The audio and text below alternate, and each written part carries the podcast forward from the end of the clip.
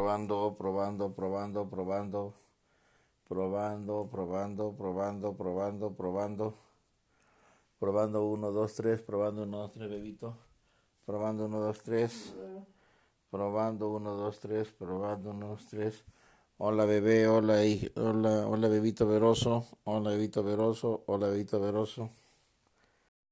Y para que la gente sepa lo que, lo que se viene, lo que se viene con un gobierno de comunistas, con un gobierno con claras vinculaciones con Sendero Luminoso, con el Suteconare, con el Movadef, con el narcoterrorismo de los Quispe Palomino, para aquella gente que dicen que el lapicito va a gobernar para los pobres, ¿no? Y sin embargo ven a su líder que está involucrado en una red criminal, ¿no? Con millones y millones de soles encontrados en su poder, producto de la extorsión, y esto que aún todavía no han encontrado la, el financiamiento del narcoterrorismo del Braen, ¿no? Los narcodólares, los dólares del narcoterrorismo que han financiado la campaña de Perú Libre. Todavía falta. Y aún así hay gente que piensa que, bueno, Pedro Castillo y Vladimir Cerrón y el lagarto vacado van a hacer un, un buen gobierno.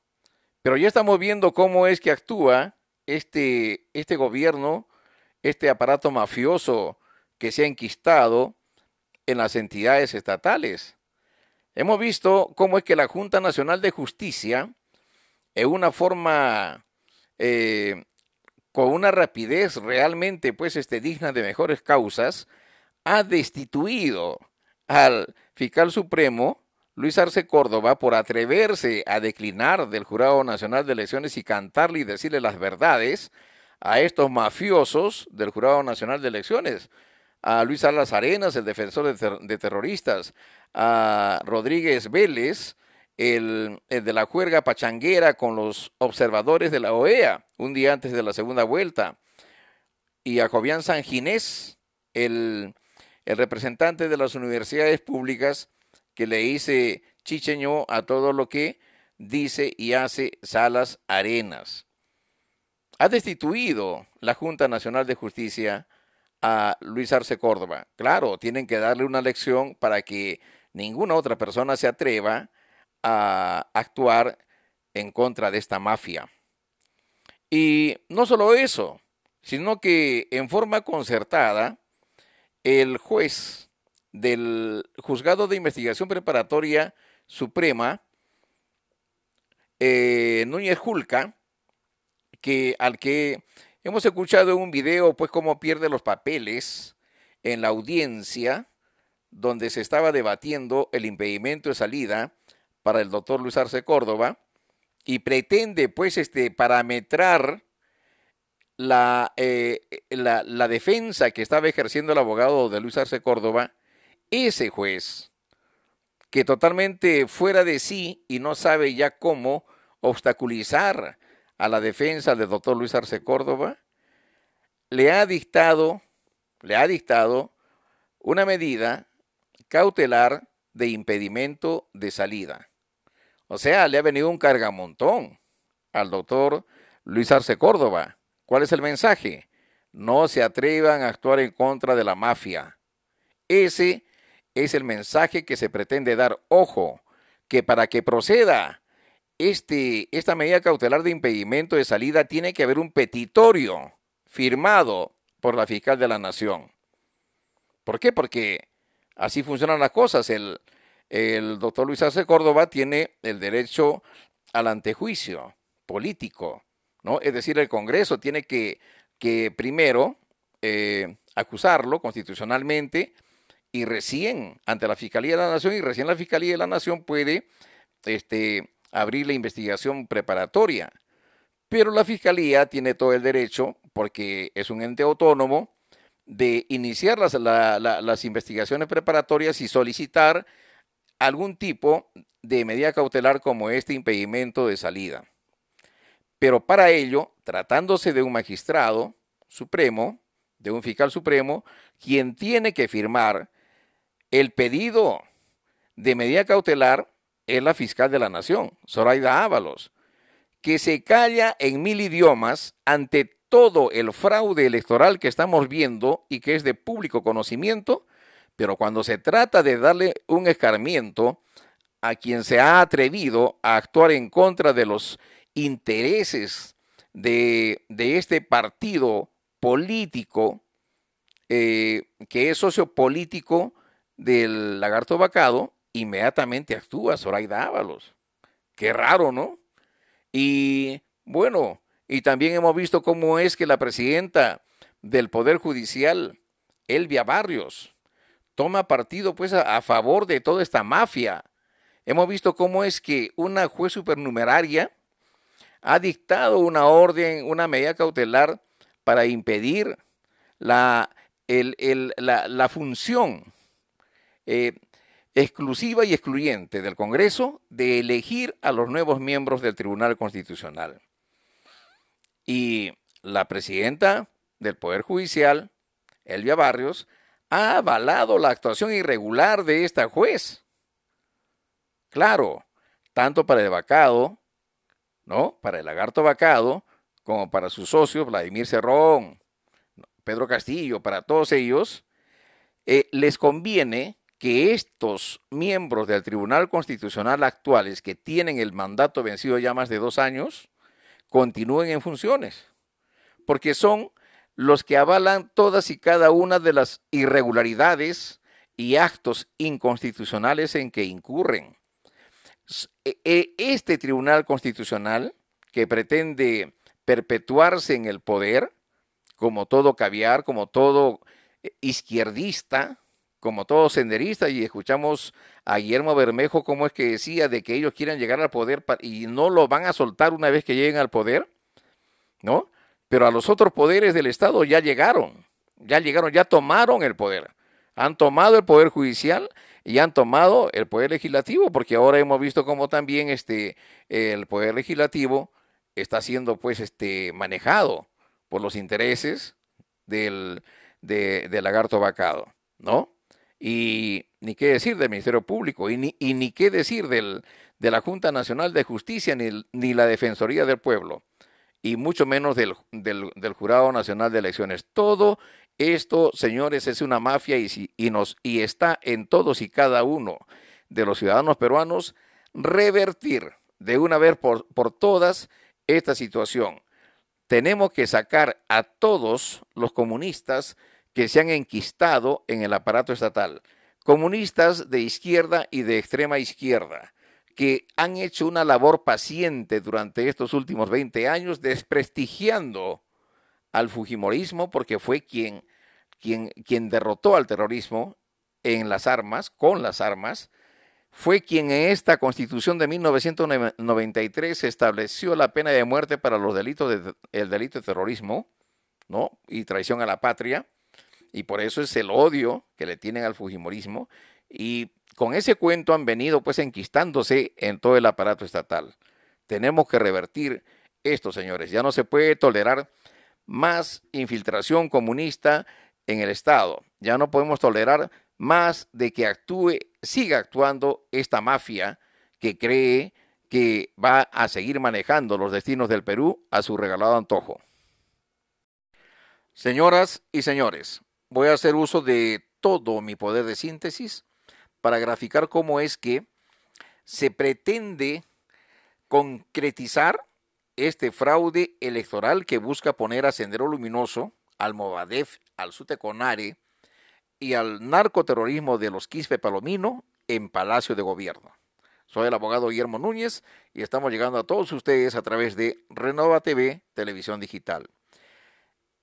Y para empezar, debo indicar y precisar que el comunismo es la peor peste que le puede ocurrir a cualquier economía, a cualquier país a nivel mundial. El, comunismo ha destrozado la economía de Cuba, el comunismo ha destrozado la economía de Venezuela, lo está haciendo actualmente con la economía de Argentina, ya lo hizo con Ecuador, por eso que Ecuador ha regresado ahora a un gobierno de derecha, pero aún así los comunistas este, ¿no? le, quieren cerruchar el piso, igual que en Colombia también, ¿no? Para eso, eh, esa es la forma como actúan pues, eh, los izquierdistas, los comunistas, ¿no? Hacer su labor de zapa, de resquebrajamiento de las instituciones, de la, de la, de la, eh, a través del uso de la protesta callejera para tirarse abajo a los gobiernos que están teniendo éxito en el manejo de la economía de, los diferentes países. Para luego entrar ellos y a robar pues así como galgos hambrientos, ¿no? Esa es la estrategia.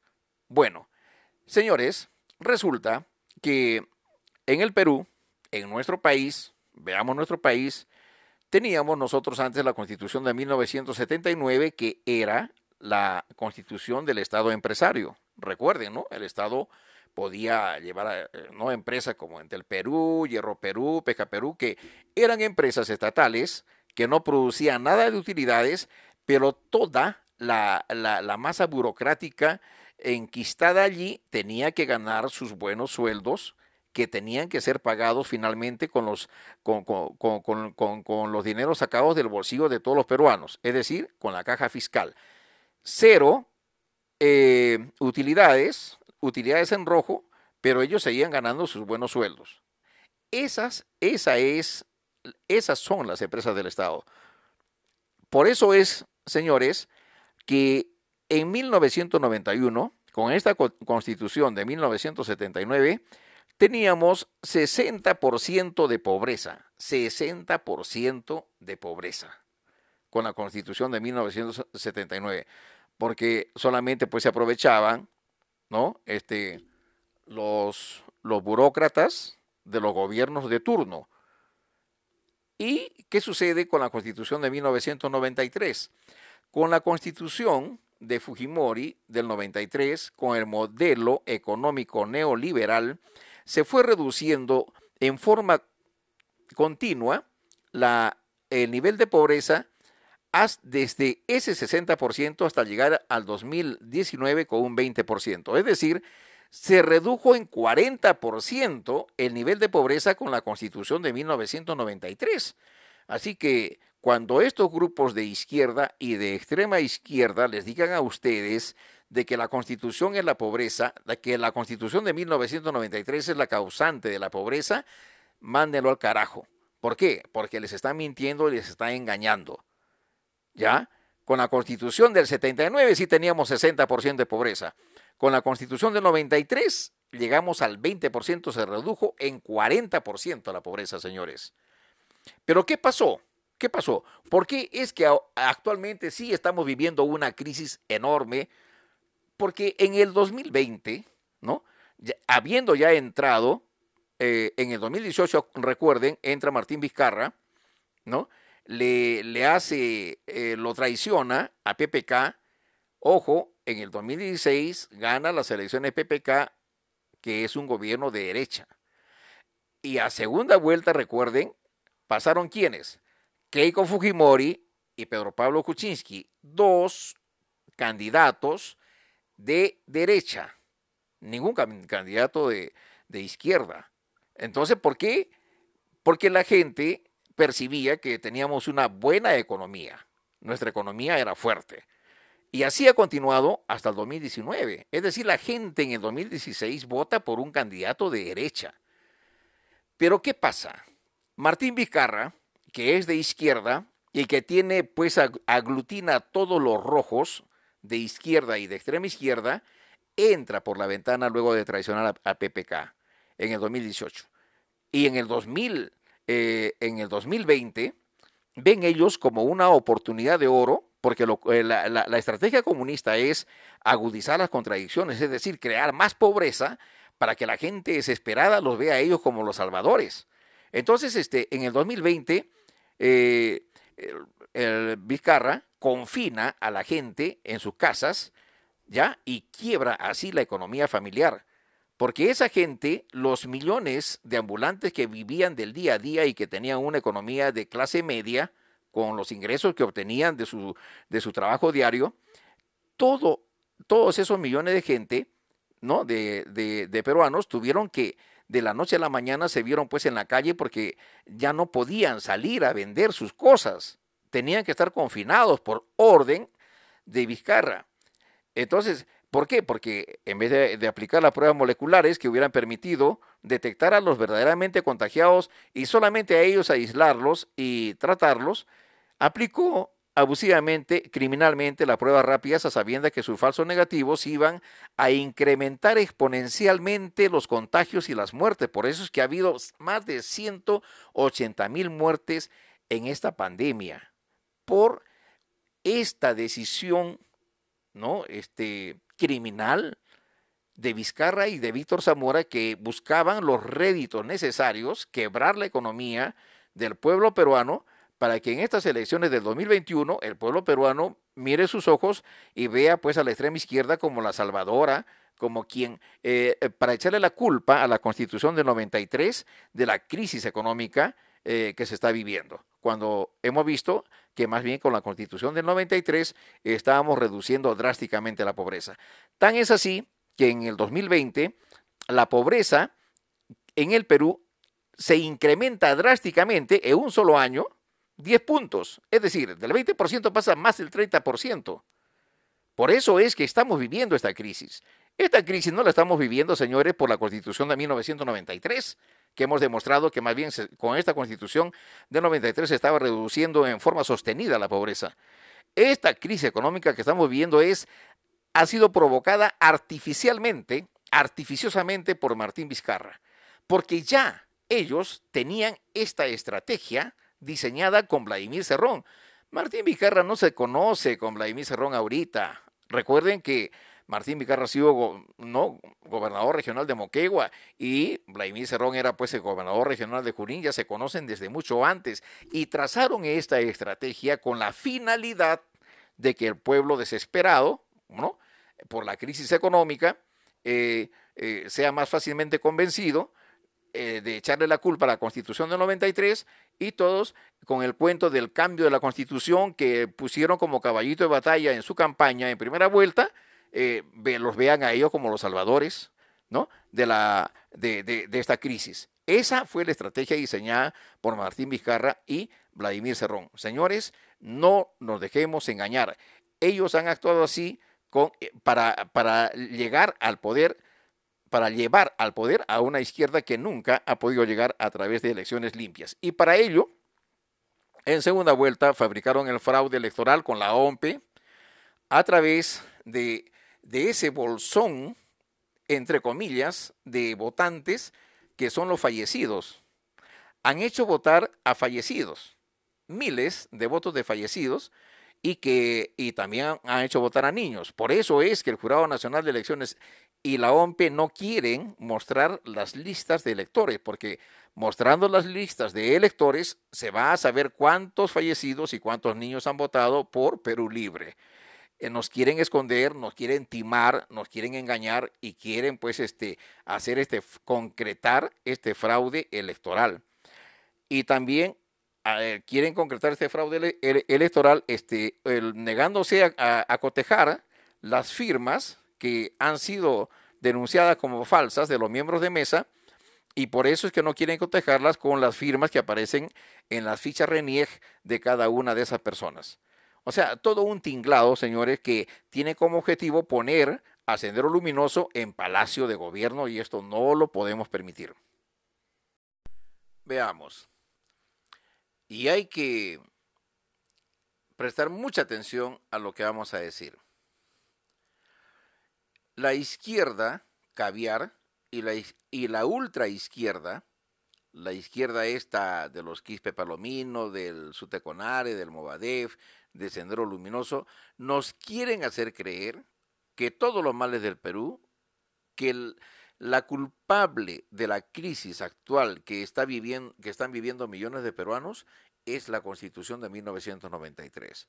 Que tenemos que cambiar esta constitución para que pueda salir adelante el Perú. Y eso es totalmente falso. Si esto fuera cierto, señores, el 2016 todos los peruanos no hubiéramos votado por dos partidos de derecha. Recuerden, el 2016 votamos, pasaron a segunda vuelta Keiko Fujimori y PPK, dos partidos de derecha. Eso quiere decir que al 2016 la gente veía que estaba bien su economía. Tenía una economía familiar pujante y tenía una economía nacional que crecía a un promedio del 5% anual. Una de las mejores economías de América Latina. Recuerden, eso quiere decir que la constitución de 1993, el modelo económico neoliberal está funcionando y está dando buenos resultados. Pero ¿y entonces por qué es que del 2016 al 2021 todo cambia? Todo parece cambiar y todo parece haber dado un vuelco total. Recordemos, señores, en 1991, con la constitución de 1979, con esa constitución del, del, Estado empresarial, teníamos un índice de pobreza del 60%. Con la constitución de 1993 ha ido bajando, reduciéndose drásticamente y en forma sostenida ese nivel de pobreza hasta llegar al 2016 con un 20%. Es decir, más de 40% de reducción de la pobreza en estos últimos 20 años, señores, con la constitución de 1993. Entonces eso quiere decir que esta constitución de 1993 es una, eh, tiene eh, un buen modelo económico y está dando frutos, está dando resultados. Una economía pujante teníamos al 2016. Lo mismo ha ocurrido el 2017, 2018 y 2019. Al 2019 estábamos, estábamos pues ya con un 19% de índice de pobreza. Una reducción enorme, ¿no? Pero ¿qué sucede, señores? Si bien es cierto que el 2016 la población peruana votó por un gobierno de derecha y entró al gobierno PPK, resulta que PPK había llevado en su plancha presidencial un virus, el virus de la izquierda que se infiltró en forma artera en la plancha presidencial de PPK. ¿Quién es, quién es este virus? El virus de la izquierda es la persona de Martín Vizcarra Cornejo. Él se infiltró, recuerden, pagó para estar en la plancha de PPK, porque él sabía que en ese momento, ¿no? Nadie lo conocía, era solamente, había sido gobernador regional de Moquegua, y si él postulaba a la presidencia de la República, no sacaba ni para el té, como se dice, en votos, ¿no? Su familia y unos cuantos hubieran votado por él, de Moquegua seguramente unos cuantos, ¿no? Pero en el resto del, del país nadie lo conocía. Entonces su estrategia fue introducirse, ¿no? Como un vil parásito en la plancha presidencial de PPK, para parasitar, para luego desde ahí, desde adentro, ¿no? Petardear a su mentor, ¿no? Complotar contra él para sacarlo del cargo y él asumir la presidencia de la República, como en efecto lo hizo en el 2018, luego de ponerlo contra las cuerdas a PPK con sus aliados, a los, a los que después él traicionó, lo puso contra las cuerdas y lo hizo renunciar. Y él asume el poder en el 2018 e inmediatamente empieza a complotar con todos esos caviares que tiene en su entorno. ¿Ya? Empieza a complotar para tomar el poder, ¿no? En el 2021. Es decir, para perpetuarse en el poder en el 2021, en las elecciones de 2021. Y para ello, dicen, tienen que tomar el Poder Judicial, la Fiscalía de la Nación, el Tribunal Constitucional, tienen que este, desacreditar al Congreso, eliminarlo, tienen que tomar también eh, ver, ya enfocarse en el Jurado Nacional de Elecciones, en la OMPE y en la RENIEG. ¿No? Ah, pero ¿quién elige a los, al, jefe de la OMPE, al jefe de la RENIEG? Este, los elige el Consejo Nacional de la Magistratura. a carambas, tenemos que tumbarnos al Consejo Nacional de la Magistratura y creamos la Junta Nacional de Justicia para que esta gente que va a ser adicta a nosotros, dice el lagarto, eh, sea quien nombre al jefe de la OMPE, al jefe de la RENIEG. ¿Y quién designa al presidente del Jurado Nacional de Elecciones? A carambas, el, el Poder Judicial, el presidente del, del Poder Judicial. Entonces, todo se complota para que quien asuma la presidencia de la, del Poder Judicial sea Elvia Barrios Alvarado, la hermana de la ministra de Martín Vizcarra, Rocío Barrios Alvarado, ¿no? Porque ella como presidenta de la sala plena de la Corte Suprema, no, es quien dirige la designación del representante de la Corte Suprema ante el Jurado Nacional de Elecciones y es quien preside el Jurado Nacional de Elecciones. ¿A quién eligen? A Salas Arenas, un defensor de terroristas. Imagínense, ¿ah? pero eh, que no solamente había sido defensor de terroristas, sino que ya cuando fue vocal supremo, en su condición de vocal supremo, liberó a dos terroristas. ¿Ah? Pero, ¿quiénes integraban la sala que liberó a esos dos terroristas? Eh, Salas Arenas, Elvia Barrios y César San Martín Castro. Ya, vayan viendo, ¿no? Cómo armaron esto, todo, este andamiaje con, gente, pues, ¿no? Este, que, que, está ligada a la izquierda. Es decir, ahora el aparato estatal, todo el Estado está, está copado por la izquierda, por los comunistas. Vas al, vas este, a la Fiscalía de la Nación, está Zoraida Ábalos, que es amiga pues de Vizcarra, vas al Poder Judicial, está Elvia Barrios, que es amiga de Vizcarra, vas al Tribunal Constitucional, está ahí como presidenta Marianela Ledesma y Espinosa Saldaña, que son los topos de Vizcarra del comunismo en el Tribunal Constitucional. Por eso es que no quieren los izquierdistas por nada del mundo que se, que se, que se designe ya los reemplazantes de estos miembros del Tribunal Constitucional que tienen ya más de dos años su su mandato vencido. ¿no? Vas al, al, al, Jurado Nacional de Elecciones, a las Arenas, Rodríguez Vélez, que es un amigo de adicto también a Vizcarra, y Jovian Sanginés, que es otro izquierdista, ¿no? Eh, en todo, en todo sitio. Ahora, este, la OMPE, Piero Corbeto, que avaló la elección de Nicolás Maduro en Venezuela, ¿no? El Nidia Boluarte, vicepresidenta de, de Perú Libre, de Vladimir Cerrón, socio político de Martín Vizcarra, junto con eh, Pedro Castillo. Así se ha armado todo este fraude, señores. Por eso es que el Jurado Nacional de Elecciones no quiere que se eh, revisen, que se cotejen las listas electorales, porque ahí va a haber, se va a ver de que ha habido miles de fallecidos y de niños que han votado en estas elecciones a favor de Perú Libre.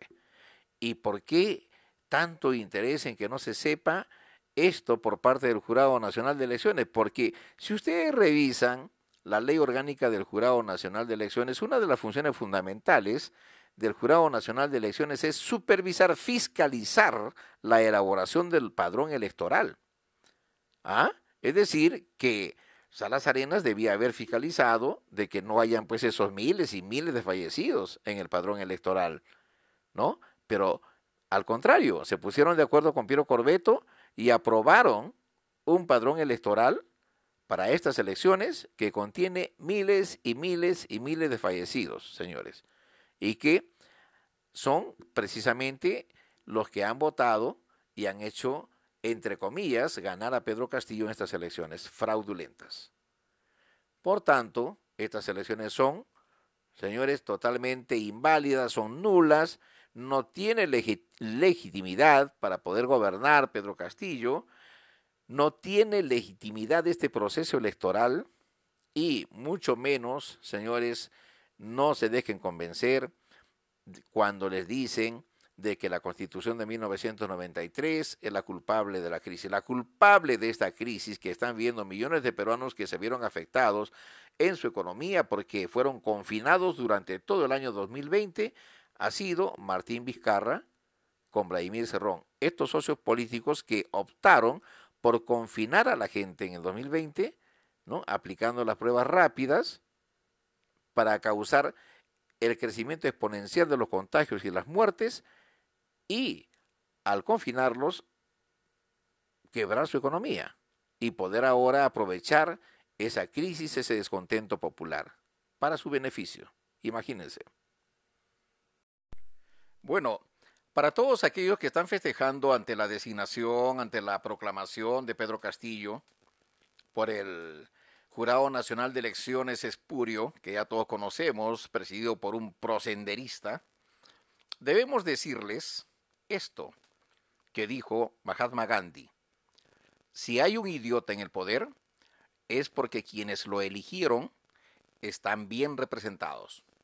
Así es, señores. Quienes lo eligieron están bien representados. Deben estar contentos quienes conocen a Pedro Castillo, que no sabe hilvanar ni una sola frase coherente y que su único mérito fue apoyarse en los grupos extremistas del Movadef, del Suteconare, de Sendero Luminoso, y ahí está, como consecuencia, ahora está pues en el poder sin saber ni siquiera qué es monopolio. Pero muchos de los votos, aparte de los fallecidos, ¿eh? aparte de los votos de los fallecidos, muchos votos ha obtenido Pedro Castillo por el sentimiento antifujimorista. Por eso le hicieron el fraude electoral en primera vuelta a López Aliaga, porque sabían que si López Aliaga pasaba a segunda vuelta con el lapicito, quien ganaba era López Aliaga. Y por eso hicieron el fraude para que pase a segunda vuelta Keiko Fujimori con el cálculo de que ese voto antifujimorista iba a ser el pretexto para minimizar el impacto del fraude electoral. Y en efecto, pero ahora nosotros nos preguntamos, ¿festejar el ascenso del Movadef a Palacio de Gobierno solo por odio a Keiko Fujimori y a todo lo que se apellide Fujimori, eso no es odio, señores, eso es imbecilidad. Alegrarse porque la ultraizquierda de Sendero Luminoso y el Movadef, aliada con la corrupción extrema de Lagarto Bacado, tomen por asalto Palacio de Gobierno a través de un proceso fraudulento cocinado por subversivos infiltrados en el Jurado Nacional de Elecciones, la OMPE, RENIEG, el Tribunal Constitucional, la Fiscalía de la Nación, la Junta Nacional de Justicia y el Poder Judicial, es propio de individuos con un coeficiente intelectual ubicado por el subsuelo, pero con una angurria tal que ya se frotan las manos ante la inminencia de irrumpir como una masa enloquecida, como galgos hambrientos en el aparato estatal, para saquearlo, parasitarlo, hasta exterminarlo, hasta dejarlo flaco, famélido, agonizante. Ese es el destino del Perú en manos de la extrema izquierda, que sigue el modelo económico de Venezuela. Con eso ya lo decimos todo. Bueno, señores, ante este panorama, Solamente nos queda aplicar lo que dice el artículo 46 de la Constitución Política del Estado. Nadie debe obediencia a un, a un, gobierno usurpador, ni a quienes asumen funciones públicas en violación de la Constitución y de las leyes. La población civil tiene el derecho de insurgencia en defensa del orden constitucional son nulos los actos de quienes usurpan funciones públicas. ¿Qué es asumir funciones públicas en violación de la Constitución y de las leyes? Es asumir el cargo más alto, la magistratura más alta del Estado, la presidencia de la República, en base a votos de fallecidos, en base a un fraude electoral que ha soslayado muy adecuadamente el Jurado Nacional de Elecciones con grave responsabilidad de sus funciones y responsabilidades constitucionales, porque la Constitución dice que el Jurado Nacional de Elecciones en todo proceso electoral tiene pues el deber de encontrar, de llegar a la verdad de los hechos de la real votación, de la real voluntad popular, ¿no? Tangibilizada en los votos en las urnas. Y en este caso, el Jurado Nacional de Elecciones se ha negado rotundamente a verificar cuántos fallecidos han votado a favor de Pedro Castillo en esta segunda vuelta, lo cual hubiera sido muy fácil revisando las listas de electores, pero no lo ha querido hacer. Y no lo ha querido hacer para tapar este fraude electoral. Eso es asumir funciones públicas en violación de la Constitución y de las leyes. Y ha habido violación también de las leyes cuando el Jurado Nacional de Elecciones se ha negado a recepcionar los pedidos de nulidad más allá de las 8 de la noche del día 9 de junio, aduciendo de que esa, esa era la hora límite para recepcionar en mesa de partes virtual los escritos, los pedidos de nulidad falso, porque como ya lo ha dicho y lo ha precisado muy bien el Consejo Nacional, eh, el Consejo Ejecutivo del Poder, eh, del Poder Judicial, la razón de ser de las mesas de partes virtuales son precisamente que se puedan ingresar escritos sin horario, desde las 00 horas hasta las 23 y 59 horas del día correspondiente. ¿Por qué? Porque la recepción de escritos a través de las mesas de partes virtuales no están supeditadas a la presencia física de un funcionario cumpliendo una jornada laboral en forma presencial. ¿Ah? ¿Se dan cuenta ahora cómo es que ha funcionado este fraude electoral donde mucho tiene que ver el Jurado Nacional de Elecciones, la OMP e, y el RENIEG? Bueno, señores, apliquemos el artículo 46 de la Constitución Política del Estado. Ante las declaraciones que vienen efectuando por los diferentes medios de comunicación, tanto el procurador municipal Wilson Huanca Blanco como el gerente de desarrollo urbano Martínez Ciancas y la subgerente de planeamiento Carla Jiménez Portales de la Municipalidad Provincial de Maricanieto, indicando que el operativo que se efectuó el 17 de agosto del presente año en el fondo La Bodeguilla del Valle de Moquegua estaba arreglado a ley, nos vemos eh, precisados a decir que es totalmente falso lo que están declarando estos señores. ¿Por qué? Porque la ley 30.230 que permite la recuperación extrajudicial de bienes estatales modifica el artículo 920 del Código Civil para precisamente viabilizar, dar las facilidades para esta recuperación extrajudicial de bienes del Estado, otorgándole un plazo eh, eh, mayor al que contemplaba inicialmente el artículo 920, que decía que la recuperación debía ser en forma eh, inmediata. Es decir, dentro de 24, dentro de las 24 horas de ocurrido eh, de ocurrida, por ejemplo, una invasión. Eh, la modificación de la ley 30.230 les, les da 15 días, amplía el plazo a 15 días. Es decir, que desde que toma conocimiento la municipalidad, en este caso, de que determinada área ha sido ocupada por personas que han invadido un terreno de propiedad del Estado, Inmediatamente se pone en marcha la maquinaria del Estado, el procurador, solicita el auxilio de la Policía Nacional para desalojar a esas personas. Y, en esa solicitud tiene que acreditar que la municipalidad es propietaria, o sino que en todo caso eh, tiene competencia para intervenir en ese sector. Tiene que adjuntar el documento cierto que acredite dicho hecho y, así, ah, y asimismo debe acreditar en qué fecha cierta es que los supuestos invasores ingresaron a, e, a, ese terreno o en qué supuesta fecha es que la entidad toma conocimiento. Esto para que la policía califique si es viable o no el pedido de auxilio policial. Porque si la entidad está, formula el pedido de apoyo policial excediendo el plazo de 15 días que establece la ley, ese pedido tiene que ser rechazado. Por eso tiene que juntarse debidamente esta documentación. Ahora veamos, señores, lo que pasó en la bodeguilla.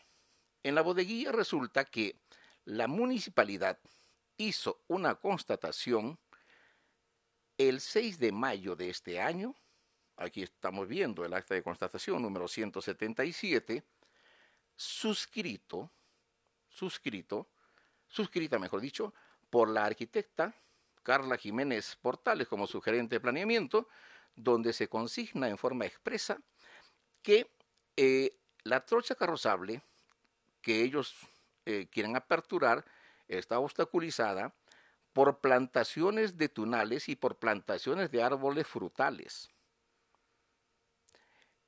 Eso quiere decir, señores, que si el, si el 6 de mayo la municipalidad tomó conocimiento que habían estas plantaciones que obstaculizaban la apertura de la trocha, ya en agosto ya no podían pedir el apoyo policial de acuerdo a la ley porque ya había vencido con exceso el plazo de 15 días que tenían para poder solicitar el apoyo policial. En consecuencia, señores, mienten tanto el procurador como el gerente de desarrollo urbano, como la sugerente de planeamiento, cuando dicen que este operativo estuvo arreglado a ley. Falso. Aquí tenemos la prueba y la estamos exhibiendo.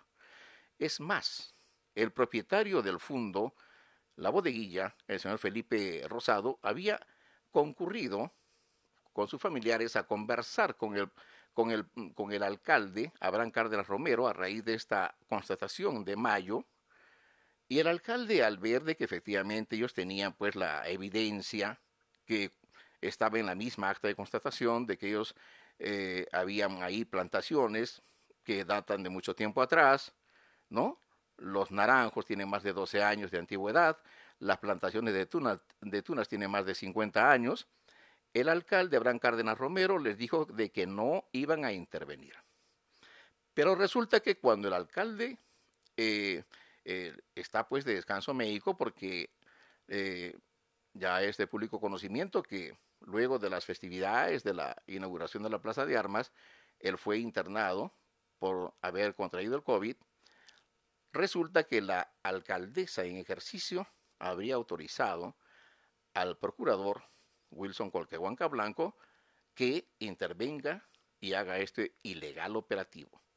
Algo así como dice el dicho, cuando el gato sale, los, los, ratones hacen fiesta, ¿no? Entonces, este, incumplieron un compromiso del alcalde y el procurador actuó aprovechando la ausencia del alcalde Abraham Cárdenas Romero.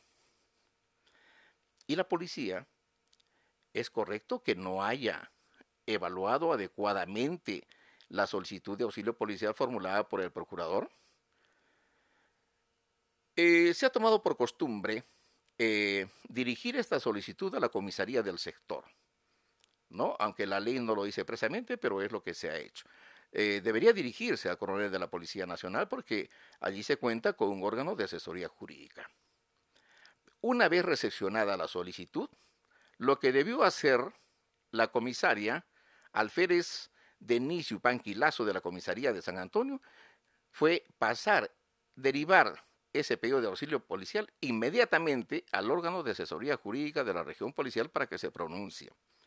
Y al ver que no cumplía con el plazo de los 15 días que establece la ley 30.230, debió rechazar el pedido de auxilio policial y no se hubiera producido, señores, este lamentable hecho donde más de 100 efectivos entre Policía Nacional y Serenazgo de la Municipalidad Provincial atacaron a mansalva a seis personas, a los propietarios del fondo La Bodeguilla, en su vivienda, lanzándole con escopetas lanzagranadas bombas lacrimógenas al interior de su vivienda.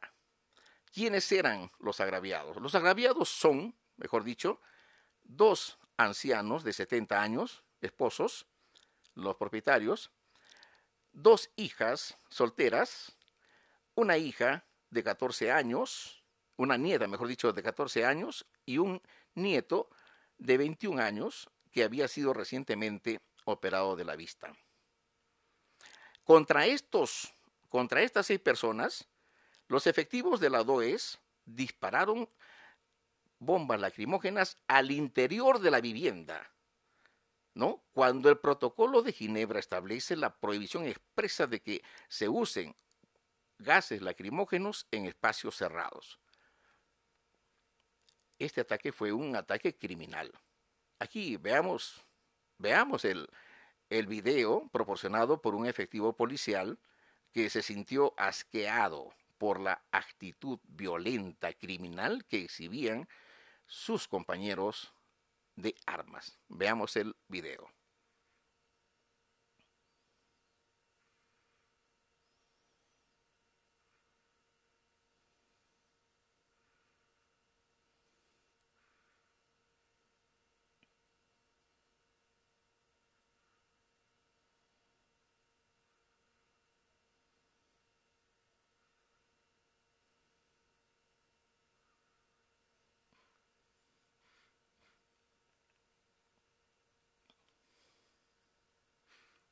Bueno, estamos viendo que aquí esto es, esto es una brutalidad excesiva, cómo le gritan, los insultan, les dicen, muérete, muere. Hace personas que están arrinconadas en su vivienda y de arriba les disparan de, la, de la zona donde están aperturando la trocha, les disparan a la vivienda. Si los tienen reducido, son más de 100 personas entre efectivos policiales y, y personal de serenazgo, ¿tenía necesidad de, de arrojarle bombas lacrimógenas con tanta hazaña? ¿Ah? ¿Qué quería matarlos o asfixiarlos ahí en su vivienda? Y esto no ha merecido hasta la fecha un pronunciamiento del ministro del Interior, no ha merecido un pronunciamiento de la Defensoría del Pueblo, no ha merecido un pronunciamiento, señores, de la, del decano del Colegio de Abogados de Moquegua. Nadie dice nada. La Fiscalía está actuando a pasos de tortuga. Entonces, señores, aquí tenemos que poner las barbas en remojo y acá se tienen que tomar decisiones urgentes. El jefe de la región policial tiene que volar, no puede seguir en el cargo. No puede ser que un oficial que permita que esto suceda en su jurisdicción continúe en el ejercicio del cargo. El teniente este Iseley eh, Sánchez Carranza, que es el que dirige el operativo, también ya debió ser retirado de la Policía Nacional inmediatamente, así como el alférez Denisio Panquilazo, la comisaria de la Comisaría de San Antonio que autorizó el uso de la fuerza policial así como estos efectivos de la DOES que, que, atacan así a la familia con esas palabras irreproducibles, con, con esa violencia inusitada, que afecta los derechos humanos de estas personas y que debe requerir una condena a nivel nacional e internacional. ¿No? Y la alcaldesa de ejercicios que hasta la fecha no toma acciones. Si, no es, si ella no se eh, ve que esto es una violencia inusitada, innecesaria en contra de estas humildes personas, de estos agraviados, que hace que no destituya inmediatamente al procurador. Está en sus manos, que hace que no saca del cargo al, al gerente eh, de desarrollo urbano, a la sugerente de planeamiento, y que encima salen a decir, por lo menos de comunicación, de que esto es legal. ¿Esto es legal, señores? Esto no es legal. Esto es ilegal y esto es un atropello, esto es un abuso que debe ser sancionado. ¿Ah? ¿Y quién es el procurador? El procurador Wilson Goquehuanca Blanco no cumple con los requisitos establecidos en el decreto legislativo 1068 para la designación de procuradores públicos municipales, que dice que la designación debe ser estrictamente en función a sus merecimientos profesionales, experiencia, especialización y probidad tiene eh, merecimientos profesionales. Este señor ingresó a la Universidad Néstor Cáceres Velázquez en 1989 y obtuvo su título 15 años después, el 2004. ¿Tiene merecimiento profesional? Y en el desempeño ya de su experiencia profesional, nunca ha desempeñado cargos directivos ni nunca tampoco ha ejercido cargos de donde eh, tenga que litigar en defensa del Estado tiene experiencia en litigación en materia civil, penal, contencioso administrativa. No la tiene, señores. Sus trabajos han sido cargos de segundo nivel en la gestión de Toño Ceballos, en la Municipalidad Provincial de Mariscal Nieto, luego en la Municipalidad Distrital de Torata, luego en la Dirección Regional de Energía y Mina, pero en ninguno de ellos ha desempeñado cargos de dirección ni cargos en los cuales haya tenido que litigar en defensa del Estado. Y en el 2019 eh, fue designado como jefe de personal y, y, de, la jefatura personal pasa a ser procurador. ¿Cuál es la experiencia que tiene en el ejercicio de la litigación judicial? Ni siquiera a nivel particular. ¿no? Y si estamos hablando de especialización, ahí está la especialización. ¿Cuál es la, especialización y litigación que tiene? No tiene. Y si hablamos de probidad, tampoco cumple con este requisito porque en el 2020, cuando se detectó que su hermano Luis Alberto Colquehuanca Blanco, que había purgado eh, prisión efectiva eh, por haber sido condenado por falsedad genérica en el penal de Samegua, que este, su hermano, estaba firmando informes, suscribiendo informes de la empresa HDH, que había sido contratada para elaborar un diagnóstico situacional de los procesos de selección de la gestión anterior, ¿ya? Y se le preguntó si estaba siendo investigado por este hecho, por la fiscalía. Wilson Colquehuanca dijo que, que no estaba siendo investigado, pero sin embargo, tenemos conocimiento que la fiscal Cora Castro había aperturado una investigación a raíz de estos hechos porque sospechaba que eh, había, habido un favorecimiento indebido al hermano del procurador. Entonces nos mintió, como nos mintió también cuando dijo de que esta empresa HDH había sido contratada para hacer una evaluación de la construcción del Coliseo Municipal. Mentiras, porque fue contratada para hacer un diagnóstico del estado situacional de los procesos de selección de la gestión anterior, es decir, una consultoría netamente de orden legal, cuando el rubro de esta empresa HDH es el rubro de la construcción y no tiene que ver nada con eh, consultorías en materia legal. Nos mintió también. Como ahora también nos miente y pretende engañar a la población cuando sale por los medios de comunicación a decir que su actuación en el, en el ilegal operativo del fondo eh, ejecutado en el Valle de Moquegua, en el, contra los propietarios del Fondo La Bodeguilla, y donde tuvo como principal objetivo aperturar una trocha carrozable para favorecer a los, a los invasores que se ubican en la parte de terreno eriazo adyacente a la propiedad de, la, de la familia Rosado, y que tiene como objetivo llevarles para ellos el servicio de agua y desagüe, señores, la municipalidad invirtiendo para llevar servicios de agua y desagüe para nueve, para nueve invasores que se ubican allí, es decir, gastando recursos del Estado, gastando recursos del Estado para favorecer a ocupantes ilegales de un terreno del Estado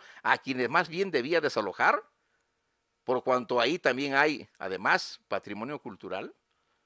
Entonces, señores, Aquí vemos que esta actuación es totalmente ilegal y se deben tomar cartas en el asunto, pero en el menor tiempo posible y esperemos que así lo haga la alcaldesa Rosana Churata. Caso contrario, también eh, exigiremos, exigir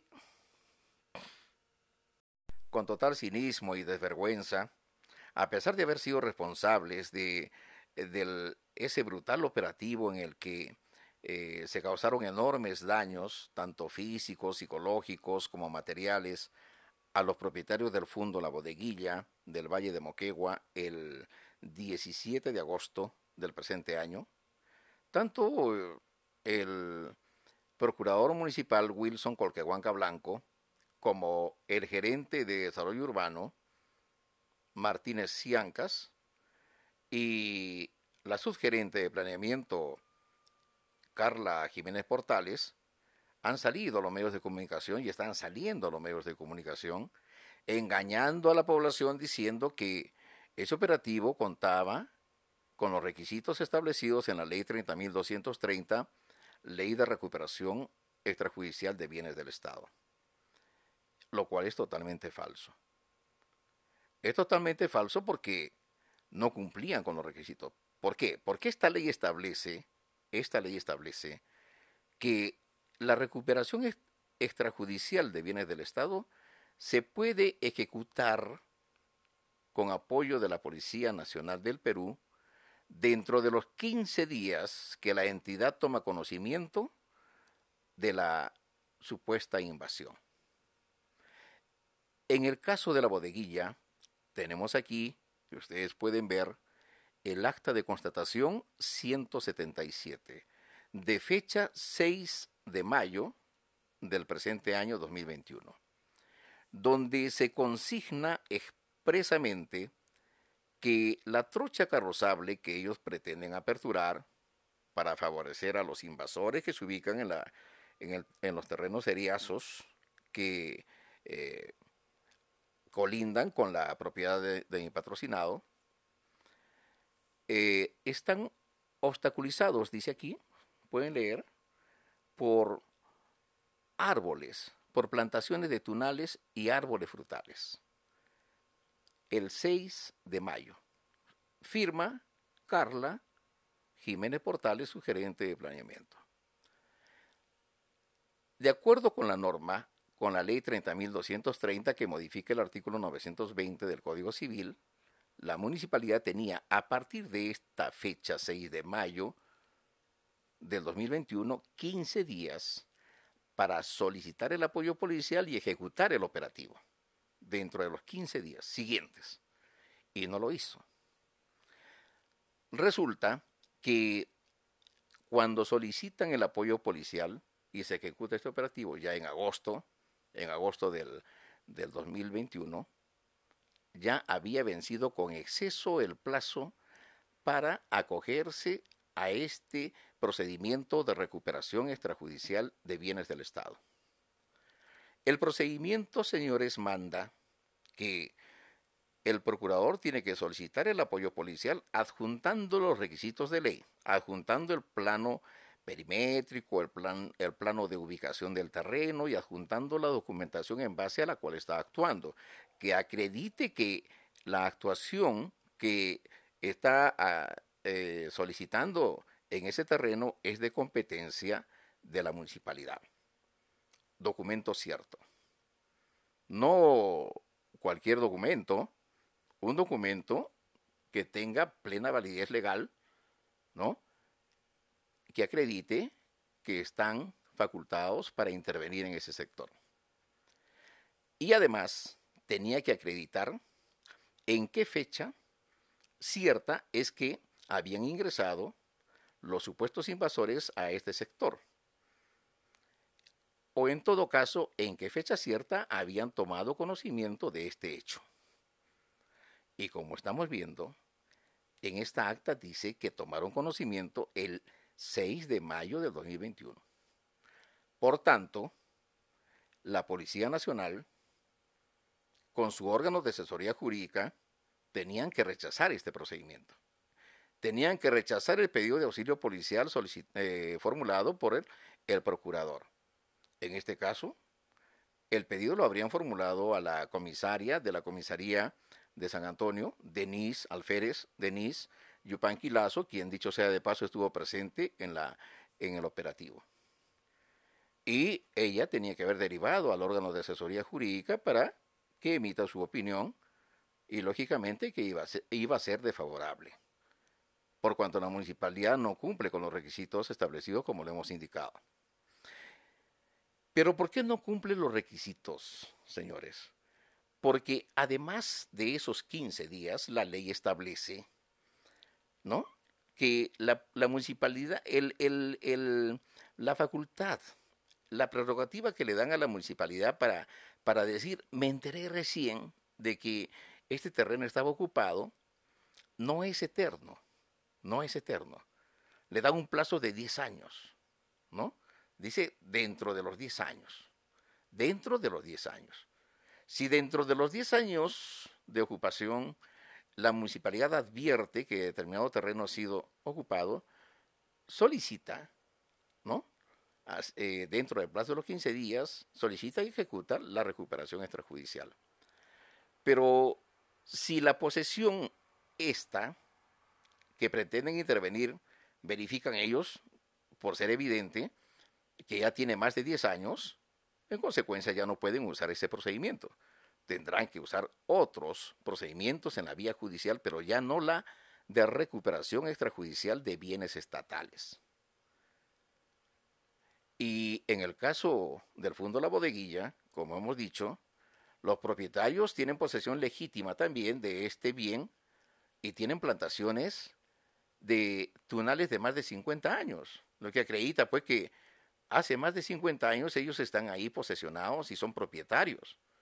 Y, los, y las plantaciones de naranjos tienen una antigüedad de más de 12 años, lo que acredita también de que eh, ya no se puede actuar eh, vía recuperación extrajudicial, vía este procedimiento, porque es evidente que tiene más de 10 años la posesión, la propiedad y la posesión.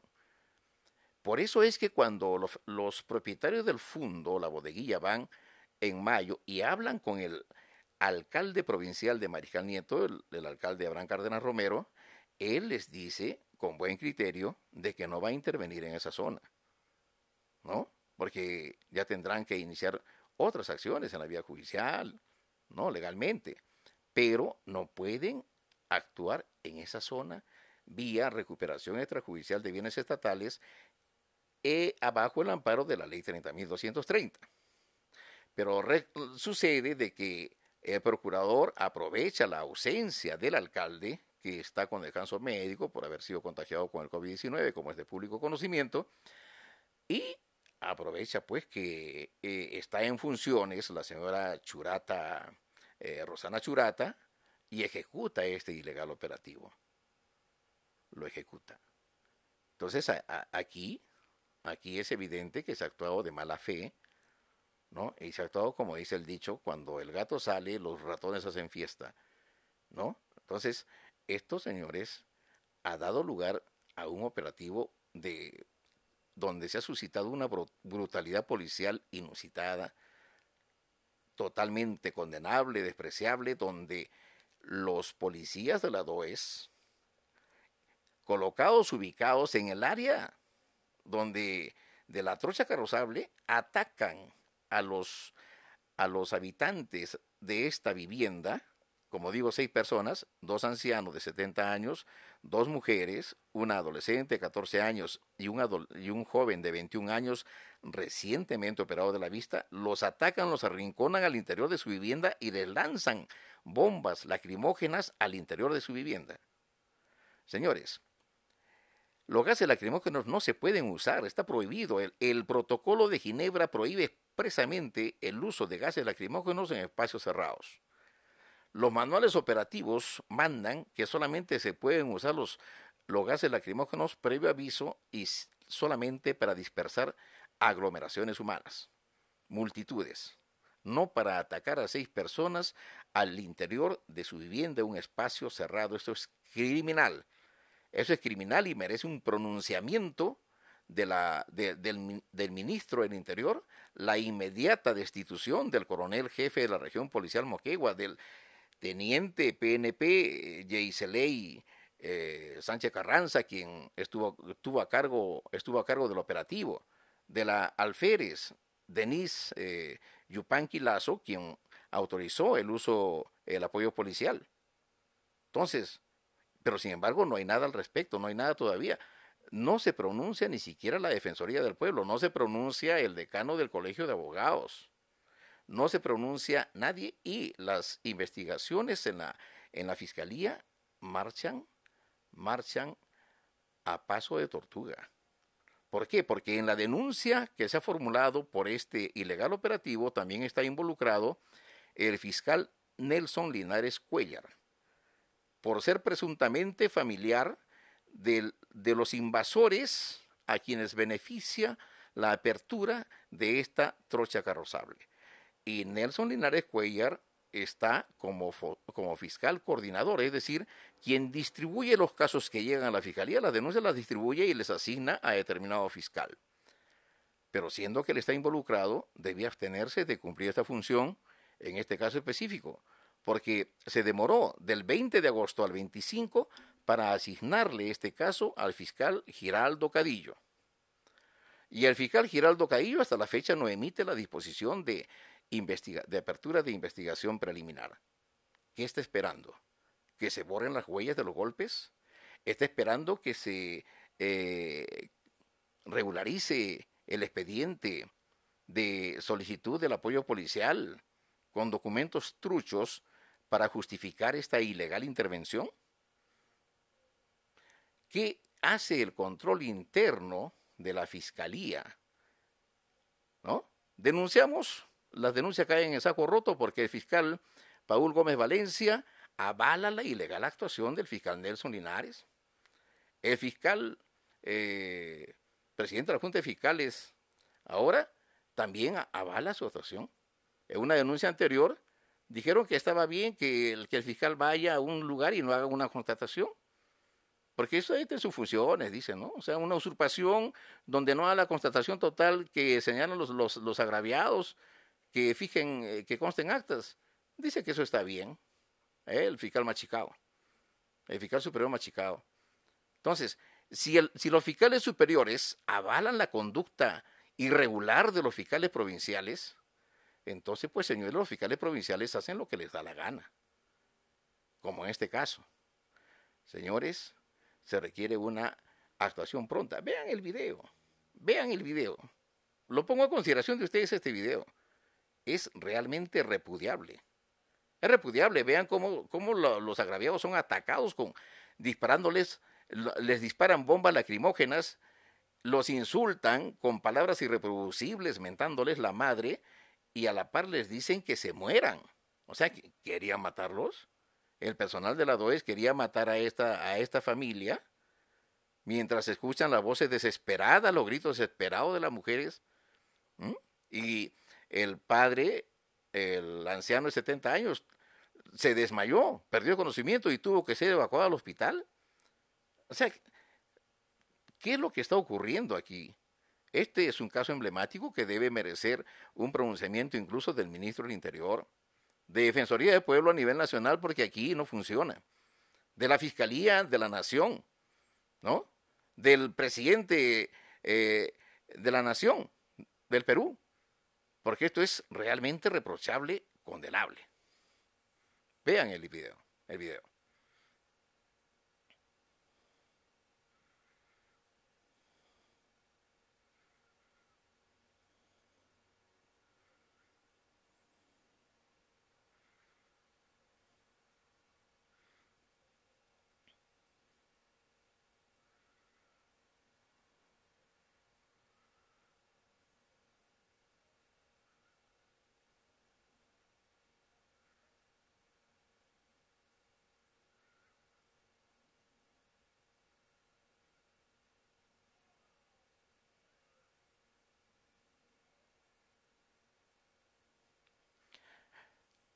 Es totalmente repudiable la forma como han atacado a esta familia, violentando gravemente sus derechos humanos. Esto merece el repudio nacional e internacional y la inmediata sanción para todos los responsables. Para todos los responsables. No puede ser posible que esto esté ocurriendo.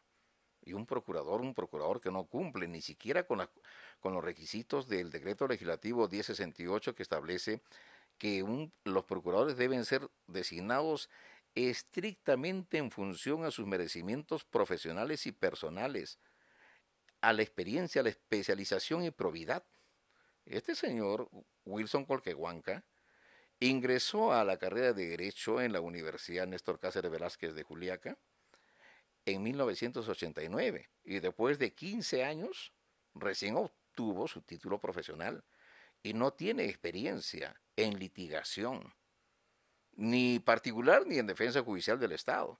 Sus trabajos que han sido trabajos administrativos en la gestión de Tony Ceballos en 2004, eh, trabajos administrativos en la eh, Municipalidad de, Distrital de Torata y en la Dirección Regional de Energía y Minas. Cargo directivo, ninguno. Cargos en los cuales haya tenido que litigar a favor del Estado, ninguno tampoco. Cero experiencia en litigación. Probidad, cero en, probidad porque mintió a la, a la, prensa cuando en el 2020 le preguntaron si estaba siendo investigado por el caso de su hermano, quien purgó pena efectiva en el penal de Samegua por el delito de falsedad genérica, pero que luego apareció firmando informes eh, de la empresa HDH contratada por la municipalidad en el 2019 para ejecutar una consultoría de, de este, evaluación, ¿no? De evaluación de, las, de los procesos de selección de la, de la anterior gestión. ¿no? Y aparece Luis Alberto Colquehuanca Blanco firmando esos informes y la fiscalía, un diagnóstico situacional, le ponen, ¿no? Diagnóstico situacional de los, de los, de los, de, los procesos de selección de la gestión anterior, ¿no? O sea, un, eh, una consultoría eminentemente legal, de orden técnico legal, y lo ejecuta aquí en la empresa HDH, que es una empresa que tiene como rubro el rubro de la construcción, no de la consultoría legal. ¿no? Y aparece firmando el hermano del procurador, Wilson Colque, eh, este, Luis Alberto Colquehuanca Blanco. Y, le preguntan en el 2020 si está investigado, él dice que no. Pero la fiscal Cora Castro dice que sí, que se aperturó una investigación porque se sospechaba, ¿no? De que había habido un favorecimiento indebido al hermano del procurador. Entonces mintió. Como también mintió el procurador cuando dice, ah, no, esa empresa fue contratada solamente para ver el estado situacional de la, eh, para ver la construcción del, Coliseo Municipal y escondió de que había sido contratada para hacer un diagnóstico del estado situacional de los procesos de selección de la gestión anterior, es decir, de todos los procesos de, de selección. O sea, no, no un informe sobre eh, eh, cuestión constructiva del Coliseo, sino un diagnóstico situacional de los procesos de selección de la gestión anterior. Todos los procesos de selección que habían, eh, ¿no? que se habían formado a través de los comités de, ¿no? de adjudicación, etcétera, etcétera. Entonces, señores, mintió también. Y como ahora también miente cuando dice de que este operativo se llevó a cabo en cumplimiento estricto de las normas de la ley 30.230. Miente y miente y miente. ¿Tiene probidad? No tiene probidad. ¿Tiene experiencia? No tiene experiencia. ¿Tiene profesionalismo? Cero profesionalismo. Señores, alcaldesa Rosana Churata, la pelota está en su cancha, usted tiene todas las prerrogativas en este momento para, de una vez por todas, retirar la confianza a este procurador que tanto daño está haciendo a humildes familias, no solamente en el Valle, Chenchen, en San Antonio, donde está actuando en base a esta ley 30.230 sin cumplir con los requisitos de ley. Y con una policía nacional sumisa que no sé por qué accede a los ilegales pedidos del procurador Wilson Colquehuanca Blanco.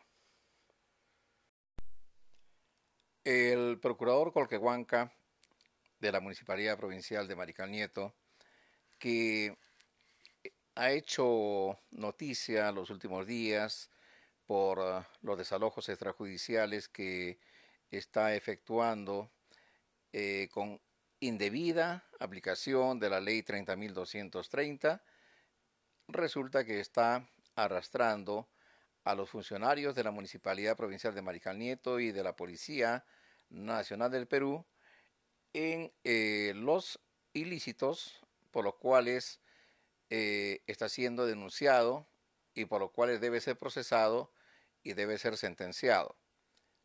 Porque además de estar cometiendo los delitos de abuso de autoridad, ¿no? de, de este, destrucción de plantaciones, que son delitos graves, gravísimos, ¿no? Eh, ataque a eh, humildes ciudadanos, con bombas lacrimógenas al interior de sus viviendas, ¿no? Eh, desmedido uso de la fuerza pública, ¿no?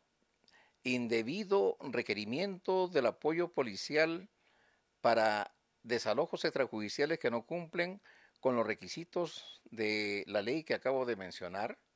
Además de esto, eh, hemos recibido y se ha hecho pública la denuncia los últimos días también de parte de la señora Teófila Cawi, que nos indica que precisamente un hermano de Colquehuanca viene ocupando dos eh, cuartos de adobe que se ubican en la ampliación de la calle Libertad. Ustedes habrán visto que en la esquina de la calle Grau con la calle Libertad había pues este estaba cerrado, solamente había un callejón. Ahora ese callejón se ha aperturado que es la ampliación de la calle Libertad, que conecta con la calle Turque Podestá. Esta calle Turque Podestá eh, estuvo, era un anhelo largamente esperado de parte de todos los vecinos de esta zona, por cuanto estaban pues encerrados en este callejón, este callejón que que eh, era de difícil acceso y transitabilidad. Pero resulta que este, e, este proyecto de apertura de la calle Turque Poestat era muy difícil de, ejecutarse por cuanto faltaba el, saneamiento físico legal.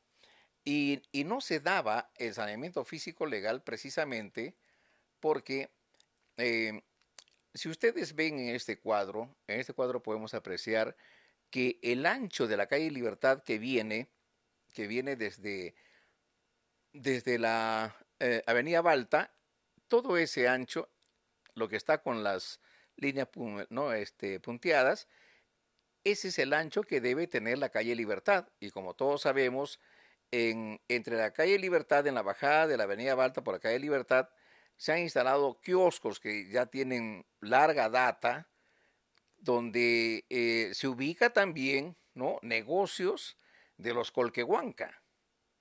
Y esos kioscos no han sido retirados, por eso en esta, en esta, en esta zona de la, de la calle Libertad, eh, de la esquina con la, con la avenida Balta, bajando por la Libertad, hemos visto que hay kioscos, ¿no? Donde se venden ollas, artículos así de, de cocina.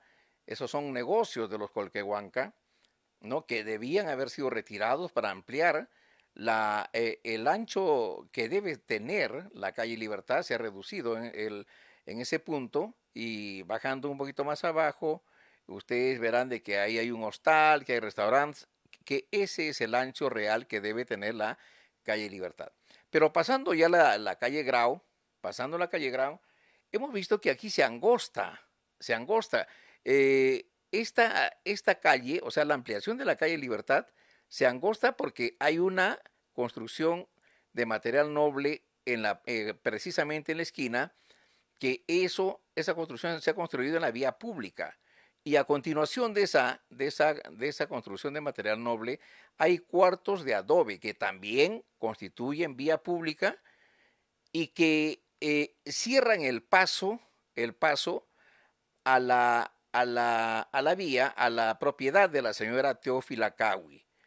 Eh, vemos aquí en este cuadro que, que la, em, la, propiedad, la propiedad de la señora Teófila Cawi está precisamente detrás de esas habitaciones de adobe que deben ser retiradas.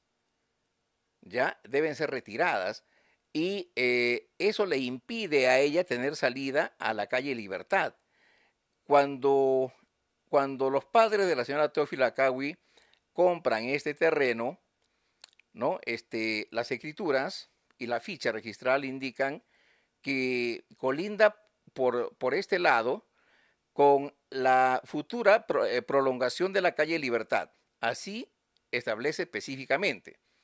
Quiere decir de que esos cuartos de adobe son vía pública y tienen que ser retirados, pero no han sido retirados señores, no han sido retirados porque son los cuartos que ocupa el hermano de Colquehuanca con balones de gas, con eh, mercadería, con balones de alcohol y otros.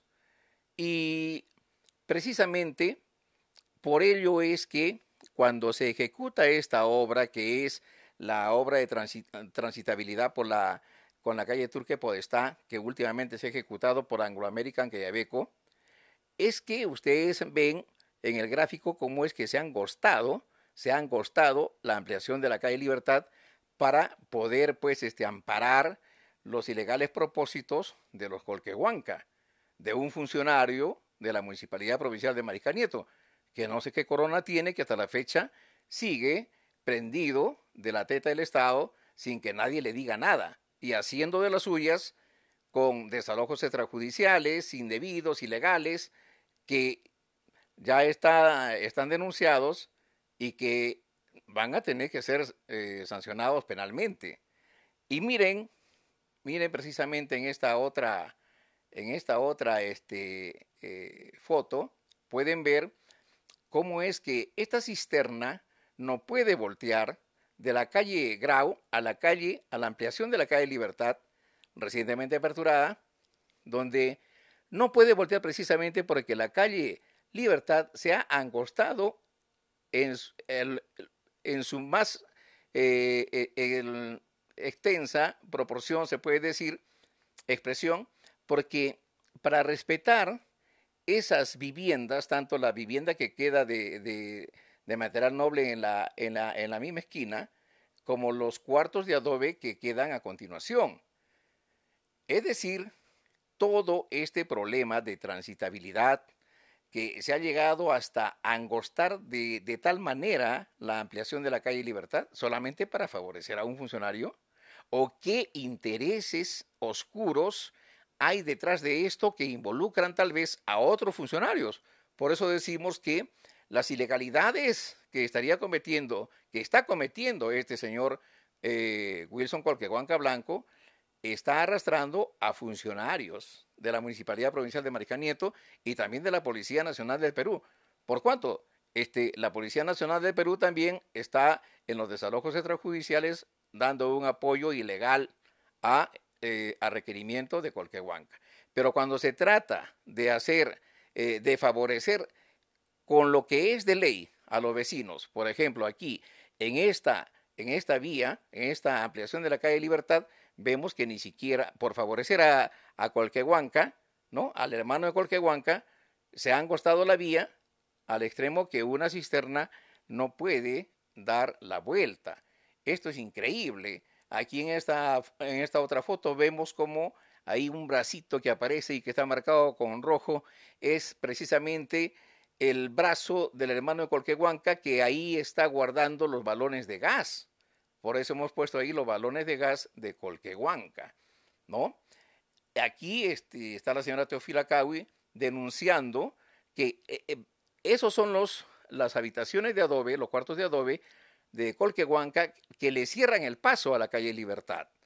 Eh, la señora no puede acceder a la calle Libertad sino solamente a través de un callejón porque le han cerrado el paso. La señora, la propiedad de la señora Teofila Cawi, colinda con la calle Libertad, que, pero actualmente no, no colinda con la calle Libertad, no se ha respetado su derecho porque continúan indemnes sin destruir, sin ser evacuados, sin ser retirados, sin ser demolidos estos cuartos de adobe por favorecer a los Colquehuanca. Señores, esto no puede continuar ocurriendo, no puede continuar pasando porque es ilegal. Y desgraciadamente eso es lo que está pasando.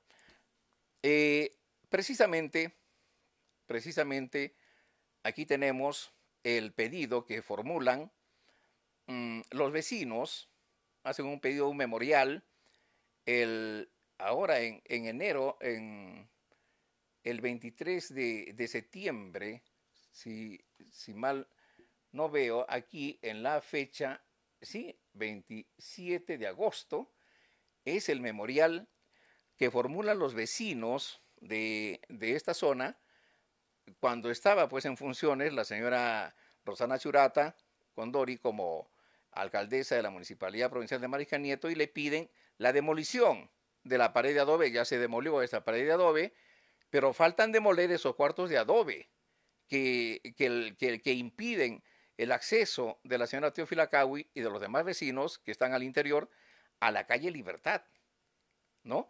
Como ya lo he explicado. Entonces, estas, estas cosas no pueden continuar ocurriendo. Ahora, hay que tener en cuenta que, como vemos aquí, el artículo 384 del Código Penal dice, el funcionario que interviniendo por razón de su cargo concierta con los interesados para defraudar al Estado, o entidad será reprimido, ¿no? Con una pena que será de hasta 20 años de prisión cuando el agente actúa como integrante de una organización criminal. La fiscalía tiene que investigar cuáles son las razones que están haciendo que los funcionarios de la Municipalidad Provincial de Mariscal Nieto, hay muchos, todos los funcionarios, gerentes de infraestructura, no sé, todos ellos, los que han tenido que ver con la, eh, apertura de la calle, eh, de la ampliación de la calle Libertad y la reapertura, la apertura de la calle Turque Poesta, tienen que ser comprendidos en esta investigación porque es muy raro que hayan hecho angostado de esta manera la calle Libertad solamente para favorecer a este señor Colquehuanca Blanco. Eh, señores, es, eh, es muy lamentable lo que está ocurriendo, pero sin embargo, el procurador le engaña al alcalde provincial de Mariján Nieto, al señor este, Abraham Cárdenas Romero, y le dice, pues no, que todo está bien, lo que él está haciendo está bien. No, no es así. Precisamente eh, el día de hoy se ha ampliado la denuncia que inicialmente se hizo por la ilegal intervención en, el, en la zona de, de la bodeguilla del Valle de Moquegua el 17 de agosto. Se ha ampliado la denuncia que se hizo ahora para que se comprenda a todos los denunciados por el delito de usurpación agravada. Todo esto señores, tiene que terminar en que se tiene que dar, se tiene que sancionar efectivamente a estos funcionarios, a estos malos funcionarios que están haciendo quedar mal la gestión del alcalde eh, Cárdenas, por cuanto eh, ya hemos visto, incluso ahora la Contraloría está también observando la colocación de los volardos. La gente lo dijo desde un principio, estaban obstaculizando el desplazamiento de los vehículos por las zonas donde han sido instalados sin ningún criterio técnico. Bueno, el alcalde que ve ahora cómo están actuando sus funcionarios y tome decisiones. Que se tome decisiones, señores, porque caso contrario, esta municipalidad va a, ser, eh, va a quedar en cenizas. Va a quedar en ceniza por, por la mala actuación de estos malos funcionarios. Vamos a ver aquí cuáles son las consecuencias de designar en cargos de responsabilidad a personas que no tienen una debida formación profesional, no tienen tampoco la experiencia necesaria como para poder desempeñar determinados cargos de, dirección o de confianza, donde tengan que ejecutarse acciones de mucha responsabilidad, como en este caso el cargo del procurador eh, público municipal, Colquehuanca, quien, bueno, vamos a decirlo así claramente, tardó más de 15 años en obtener su título profesional en la Universidad Néstor Cáceres Velázquez de Juliaca, que dicho sea de paso últimamente no ha sido licenciada.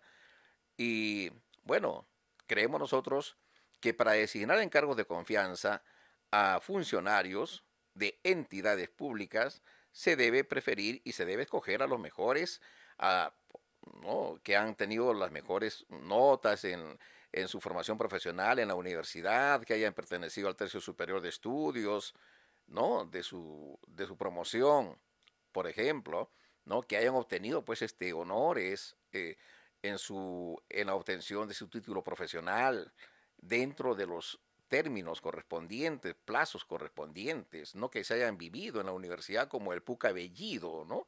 El premier que también se vivió pues más de 15 años en la universidad y hasta la fecha eh, creo que no ha sacado ni siquiera su título. Bueno, el caso es aquí, en Moquegua, que tenemos este procurador con esas condiciones, pero que sin embargo ha sido designado para este cargo de tanta responsabilidad. Como consecuencia tenemos que está haciendo desalojos extrajudiciales, haciendo un uso indebido de la ley 30.230, una aplicación indebida de esta ley, y haciendo incurrir en error a la Policía Nacional del Perú. Por eso es que está denunciado también el, el coronel de la Policía Nacional por otorgarle el auxilio policial que está solicitando sin cumplir con los requisitos de ley, como ya será de materia de otro, de otro eh, segmento, pero el hecho es de que así se está actuando, ¿no? Eh, y aquí tenemos un caso específico de cómo es que está actuando este funcionario cuando hace pocos días atrás salió a luz la denuncia pública que hizo la señora Teófila Cawi, que es una moradora de la zona de la calle Grau, con calle Libertad, y como todos sabemos, hace poco se ha aperturado eh, la ampliación de la calle Libertad que conecta con la calle Turque Poestá, que hace mucho tiempo, ya desde la gestión del, del profesor este, Alberto Cuaila, de la gestión del profesor eh, Hugo Quispe, eh, eh, se elaboró incluso ya el expediente para la ejecución de, la transitabilidad de la calle Turque Poestá, ¿no? para ponerla en uso y por tanto ¿no? contemplaba la apertura de esta ampliación de la calle Libertad que conecte con la calle Turque Poestá. Bueno, el hecho es de que ese expediente técnico, pese a haberse gastado más de 500 mil soles en su oportunidad, eh, estaba trunco porque no había el saneamiento físico legal. Y no había saneamiento físico legal porque aquí vemos como acá eh, detrás de la señora que está haciendo la denuncia, eh, esos cuartos de adobe, ¿no? que precisamente están ocupados, son ocupados por el hermano de Colquehuanca, no han sido demolidos. Están en la vía pública y no han sido demolidos. Y por respetar esos cuartos de adobe de Colquehuanca, se ha angostado la ampliación de la calle Libertad. Increíble. Y esos cuartos de adobe son los que están obstaculizando eh, el acceso de la, de la propiedad de la señora Teófila Cagui a la calle Libertad. Cuando la señora eh, los padres de la señora Teófila Cagui compran esta propiedad, ¿no? El terreno, eh, e indican sus escrituras que colinda con la calle, con la futura prolongación de la calle Libertad, porque antes era solamente un callejón y estaba previsto ya la apertura de esta ampliación de la calle Libertad. Es decir, la señora tiene como frontera la calle Libertad en papeles, ¿no? Pero en la realidad vemos que su frontera está obstaculizada porque delante de esa frontera están colocados estos cuartos de adobe donde el hermano de Colquehuanca guarda balones de gas y alcohol. Es decir, un peligro público para todo el sector. Imagínense que exploten esos balones de gas, ¿no? Eso es increíble. Pero sin embargo, pese a conocer esto, el procurador, ¿no? Desde ya eh, inicio de este año, incluso han, han mandado memoriales, los pobladores de la zona. A pesar de eso, no han hecho caso no han hecho caso. Y al, ejecutar esta obra, se ha ampliado, como ustedes ven aquí en este cuadro, se ha angostado indebidamente la calle Libertad. La ampliación de la calle Libertad que conecta con Turque Puesta. Miren, miren cuánto se ha, se ha angostado. Al extremo que eh, en la línea punteada ustedes ven que ese es el, el ancho de la calle Libertad, lo que debería ser. Pero sin embargo, en la esquina de la calle Libertad con Miguel Grau, ustedes ven, hay una, un cuadradito que eso es una construcción de 32 metros cuadrados que ya está en material noble, que debía haberse primero desalojado, había, debía haberse reubicado esa vivienda, debía haberse demolido, como así también debían haberse demolido esos tres cuartos, esos cuartos de adobe que viene ocupando Colquehuanca y que están delante de la frontera de la propiedad de la señora Teófila Cawi. Y, pero sin embargo, para favorecer a este funcionario, se ha angostado a la calle Libertad. Se ha angostado. Miren todo lo que... ¿Y, ¿Y esto qué causa? Esto causa, señores, este entrampamiento que estamos viendo en esta foto. Un camión cisterna que no puede voltear de la calle Grau a la calle Libertad. Miren cómo se, se, se estanca aquí este camión cisterna. ¿Por qué? Porque se han costado, pues, la calle Libertad por no demoler esos cuartos de adobe que está ocupando el señor Colquehuanca. Increíble, ¿no? Por eso es que, señores, aquí vemos, eh, en esta foto dice los balones de gas de Colquehuanca. Ahí vemos a, al hermano Cualquehuanca, ese bracito que está ahí jalando unos balones de gas, encerrado en ese círculo rojo, ahí está precisamente el momento que está ingresando balones de gas, Colquehuanca está ingresando balones de gas a esos cuartos de adobe, ¿no? Y que hice defensa civil, ¿no? Es, un peligro público. Eh, esto eh, acá está un memorial que se presentó en agosto por parte de los vecinos pidiendo la demolición de esa pared de adobe.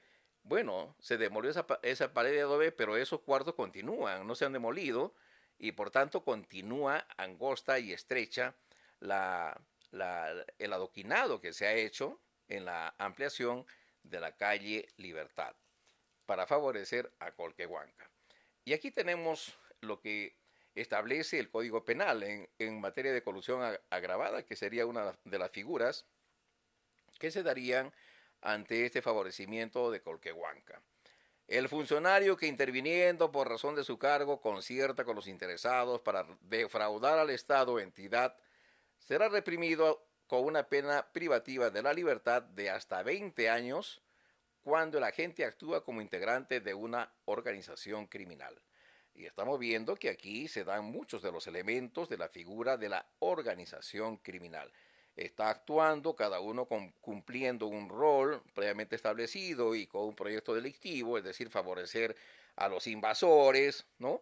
Eh, desalojar a otros, eh, favorecer a los funcionarios, ¿no? Que tienen por ahí algunos, ¿no? Este, terrenos, ¿ya? Como en el caso que estamos viendo. Entonces, se dan los elementos de una organización criminal que la, el Ministerio Público debe investigar. Pero a veces el Ministerio Público no investiga adecuadamente, por eso es que eh, en el caso de, de, esta, de una actuación indebida de parte del Ministerio Público, tenemos que denunciar también a los fiscales que no están cumpliendo su función adecuadamente, que están favoreciendo este tipo de actitudes por parte de, estos funcionarios de la Municipalidad Provincial de Marijá Nieto. El día de hoy hemos interpuesto una ampliación de a la denuncia que se hizo en contra de ese ilegal operativo, de ese criminal operativo que se ejecutó el 17 de agosto, donde ciudadanos comunes y corrientes, seis ciudadanos, fueron atacados, incluso menores de edad, con bombas lacrimógenas disparadas al interior de su vivienda. Eh, todo a instancias de este procurador Colquehuanca, que está denunciado por robo agravado, por destrucción de plantaciones, por, eh, por abuso de autoridad, por allanamiento ilegal de domicilio. Y, sin embargo, el fiscal eh, Giraldo Cadillo no está actuando con la debida diligencia. Por eso es que también tenemos que denunciar a este fiscal Giraldo Cadillo. Y la población, la población, cualquier cosa que vean ustedes donde haya una indebida intervención por parte de los funcionarios, como Colquehuanca, o del Ministerio Público, comunícanos y nosotros estaremos haciendo las denuncias correspondientes. Bueno, señores, es necesario que aclaremos aquí un punto que está eh, teniendo, llevando a la confusión a la gente. En el valle de Moquegua, específicamente en el fondo La Bodeguilla del Valle de Moquegua, hemos escuchado por diversos medios de comunicación que salen a hablar unas señoras, Sonia Marisol Estrada Flor, Rosalvira Estrada Flor y Juana Velarde Flor, ¿no? Esta última media hermana de las primeras.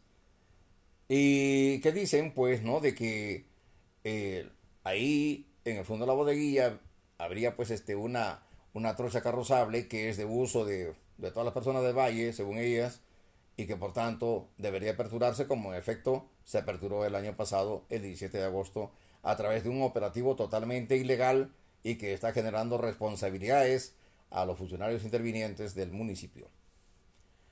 Muy bien, estas señoras agarran y dicen de que ellas no son invasoras, que son propietarias del Fondo de la Donación. Y, y efectivamente, son propietarias del Fondo de la Donación. Pero aquí tenemos la ficha del Fondo de la Donación que queda al costado del Fondo de la Bodeguilla. Aquí tenemos la ficha del Fondo de la Donación de estas señoras que tiene como unidad catastral 01478. En esta ficha ustedes ven de que por el lado oeste, este, este fondo, que es bien estrecho, es como una tripa, este fondo colinda por el oeste con la carretera, la carretera panamericana. Y por el lado este colinda con el canal de regadío.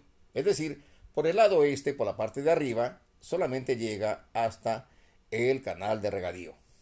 Nada más. A continuación del canal de regadío vienen los terrenos seriazos, que ya no son propiedad de esta señora, son del Estado. Como todos conocemos, como todos sabemos. Muy bien. ¿Y qué más nos dice esta ficha de estas señoras? Que por el lado sur, por el lado sur, colinda con, dice, callejón público. Es decir, tengamos en cuenta, el callejón público que va de la carretera panamericana hasta, hasta la parte de arriba de los terrenos seriazos queda en el lado sur, en la colindancia sur del fondo la donación de estas señoras. Entonces nos ubicamos. El fondo la donación de estas señoras llega hasta el canal de regadío. Los terrenos seriazos que quedan a continuación son del Estado. Pero estas señoras han invadido estos terrenos seriazos junto con otros invasores más. Un tal Juan Delgado Mezquita, Juan Manuel Delgado Mezquita, otro tal Raúl Alvarado Quintanilla que han instalado allí sus casuchas de latas, de maderas, de esteras, han instalado allí sus casuchas de invasores. ¿Y qué sucede? De que cuando el año pasado, en forma totalmente irregular, como ya vamos a ver más adelante, se apertura esta trocha de más de 150 metros desde el fondo de la bodeguilla para conectar con quién, con estos terrenos seriazos que están siendo ocupados por estos invasores. Señores, lo que está haciendo la municipalidad es utilizar el dinero del pueblo, los fondos del Estado, para favorecer a personas particulares. Indebidamente. Indebidamente. ¿Por qué? Porque el plan vial provincial participativo del 2021 al, 2025 de la propia Municipalidad Provincial de Marica Nieto dice que se exceptúa la intervención en, los, en las vías de acceso que tengan menos de 2 kilómetros y en las vías de acceso que no conecten con centros poblados. Este, esta vía de acceso que es de uso exclusivo, que es de uso exclusivo de, de los propietarios del fondo de la bodeguilla, porque solamente conduce hasta su vivienda, tiene, de acuerdo con el Instituto, el Instituto Vial Provincial, el IBP, de la Municipalidad Provincial de Maricá Nieto, 1.4 kilómetros. Es decir, no tiene los 2 kilómetros que, exige su propio reglamento, aprobado con ordenanza. Más aún, si a eso, si a ese 1.4 kilómetros, es decir, 1400 metros, se le resta los 150 metros que sean este que, se apertura esta trocha, quiere decir que tiene, ¿no? Apenas 1150 metros el, el, esta vía de acceso que conduce solamente hasta la vivienda de los propietarios del fondo de la bodeguilla. Por tanto, no cabía allí intervención de la Municipalidad Provincial de Maricanito. Porque además, señores, no no conduce, no conecta con ningún centro poblado. Conecta, señores, con estos terrenos seriazos que estamos indicando, invadidos por estos invasores. Ese es el primer punto. Luego, estas señoras salen a los medios de comunicación y dicen que los propietarios del fondo La Bodeguilla han cerrado un callejón público que conecta, dice que es la vía de acceso para ir al cementerio antiguo que está como a 2, 3 kilómetros más al, más al fondo, ¿no? En esa dirección. Y que eh, este callejón estaría pues en, en el lindero sur del fondo La Bodeguilla. Esto, señores, es totalmente falso, porque aquí hemos visto en la ficha que el callejón público se ubica en, el, en la colindancia sur del fondo La Donación de estas señoras. Entonces, cuando la municipalidad, cuando el Ministerio de Agricultura, ¿no? Prestan oído a estas, eh, a estas versiones totalmente falsas de estas señoras, también están teniendo responsabilidad civil, administrativa y penal. Porque no se trata, pues, señores, de, de, agarrar y decir, ah, bueno, usted dice que por acá está el callejón, allá, entonces lo vamos a hacer por acá. No, en registros públicos está consignado, y ustedes lo están viendo en la ficha, de que el callejón público se encuentra en la colindancia sur del Fondo de la Donación de propiedad de esta señora Sonia Marisol Estrada Flor y Rosalvira Estrada Flor. Ahora vamos a ver el tema de la eh, ilegalidad de esta intervención del 17 de agosto de 2021. El procurador, este procurador de la Municipalidad de Provincia de Nieto, que tardó más de 15 años en obtener su título en la Universidad Néstor Cáceres Velázquez y que no cumple con uno de los requisitos muy, muy, muy puntuales del manual de organización y funciones de la Municipalidad Provincial de Maicanito. Esto es contar con experiencia en defensa judicial. Este señor, luego de obtener después de 15 años su título en la José Carlos, en la, no, este, en la Néstor Cáceres Velázquez de Juliaca, él ha trabajado como, como funcionario, no, como servidor, no funcionario, no, nunca ha tenido cargos de dirección. Ha laborado como servidor en la Municipalidad Torata, en la provincial, en, en, la Dirección Regional de Energía y Minas, como abogado, es decir, como servidor, no como funcionario, nunca en un cargo de dirección. Y también tiene, hemos encontrado un proceso disciplinario ¿no? archivado por prescripción en el proyecto especial Pasto Grande junto a uno de sus colegas, Suyen Sosa Mercado, o Suyen Mercado Sosa, algo así, ¿no? Que este señor es cuñado del vocal superior Nájar Pineda, y que también estamos incluyendo en la denuncia, como ya la vamos a explicar eh, más adelante. Resulta que este señor procurador municipal, Colquehuanca Blanco, y que no tiene experiencia en defensa judicial, y que por tanto ha incurrido en el delito de aceptación ilegal del cargo, ah, y también ha incurrido en delito Abraham Cárdenas Romero en el delito de nombramiento ilegal en cargo público, al haberlo, nombrado, al haberlo designado como procurador, resulta que él el año pasado interviene en base a la ley 30.230. Y dice, vamos a aperturar aquí una, trocha que, que, del, que esta trocha que llegaba hasta la vivienda de los propietarios del fondo de la bodeguilla, la, para ampliarla hasta estos terrenos seriazos ocupados por estos invasores. Muy bien.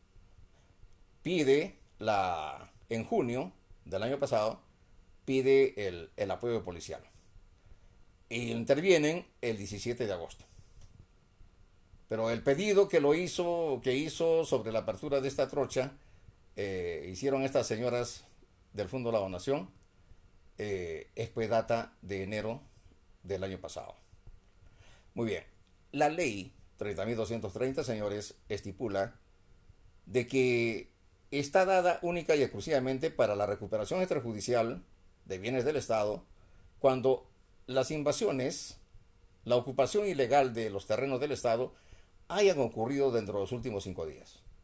Entonces, este, la ley le permite que dentro de un plazo de 15 días que haga el procurador solicite la intervención, el apoyo policial para la desocupación de esos bienes, de esos terrenos. Eh, la policía tiene el plazo de cinco días para otorgarle ese auxilio. Pero siempre y cuando la municipalidad haya cumplido ¿no? con acreditar la propiedad o la titularidad en base a la cual interviene en ese terreno y además de que haya acreditado de que esta ocupación se haya dado en los últimos días. Lo cual jamás podía suceder porque como hemos dicho, en ese terreno había plantaciones de tunales de más de 50 años de producción y plantaciones de naranjos y limas con más de 12 años de producción. Muy bien, pero además esta ley 30.230 permite la remoción de instalaciones temporales. Instalaciones temporales que son precisamente como ya todos conocemos, ¿no? Cuando hay una invasión, van los invasores, instalan sus casuchas de madera, esteras, eh, calaminas, etcétera, eso puede remover el procurador con apoyo policial, de acuerdo con esta ley 30.230. Instalaciones temporales. Pero señores, en primer lugar, que esta trocha carrozable solamente llegaba hasta el fondo La Bodeguilla, desde que en 1975 los propietarios compraron este fondo La Bodeguilla. Y ya encontraron los tunales y luego ellos plantaron hace 12 años los, las plantaciones de naranjos y mandarinas. Es decir, no había ningún terreno ocupado últimamente, los últimos días.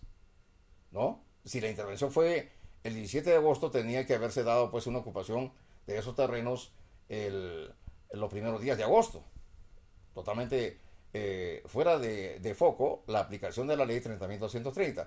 Pero aún más, cuando va este procurador con todo el despliegue policial, donde incluso lanzaron bombas lacrimógenas al interior de la vivienda de los propietarios del Fondo La Bodeguilla, eh, en espacio cerrado, algo prohibido por el Tratado de Ginebra, por el Acuerdo de Ginebra, donde establece la expresa prohibición de utilizar bombas lacrimógenas en espacios cerrados, solamente se pueden usar en espacios abiertos y para la dispersión de multitudes, ¿no?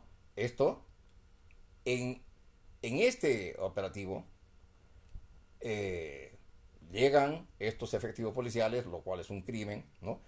Y la municipalidad con dos cargadores frontales destruyen, destrozan las plantaciones de tunales, naranjas y mandarinas en una extensión de 150 metros por 3 metros de ancho. Señores, para llegar a, para desembocar en estos terrenos seriazos ocupados por estos invasores. Algo totalmente ilegal, usando los bienes del Estado, de la municipalidad, los recursos públicos para favorecer a estas personas. Y vamos a explicar luego por qué.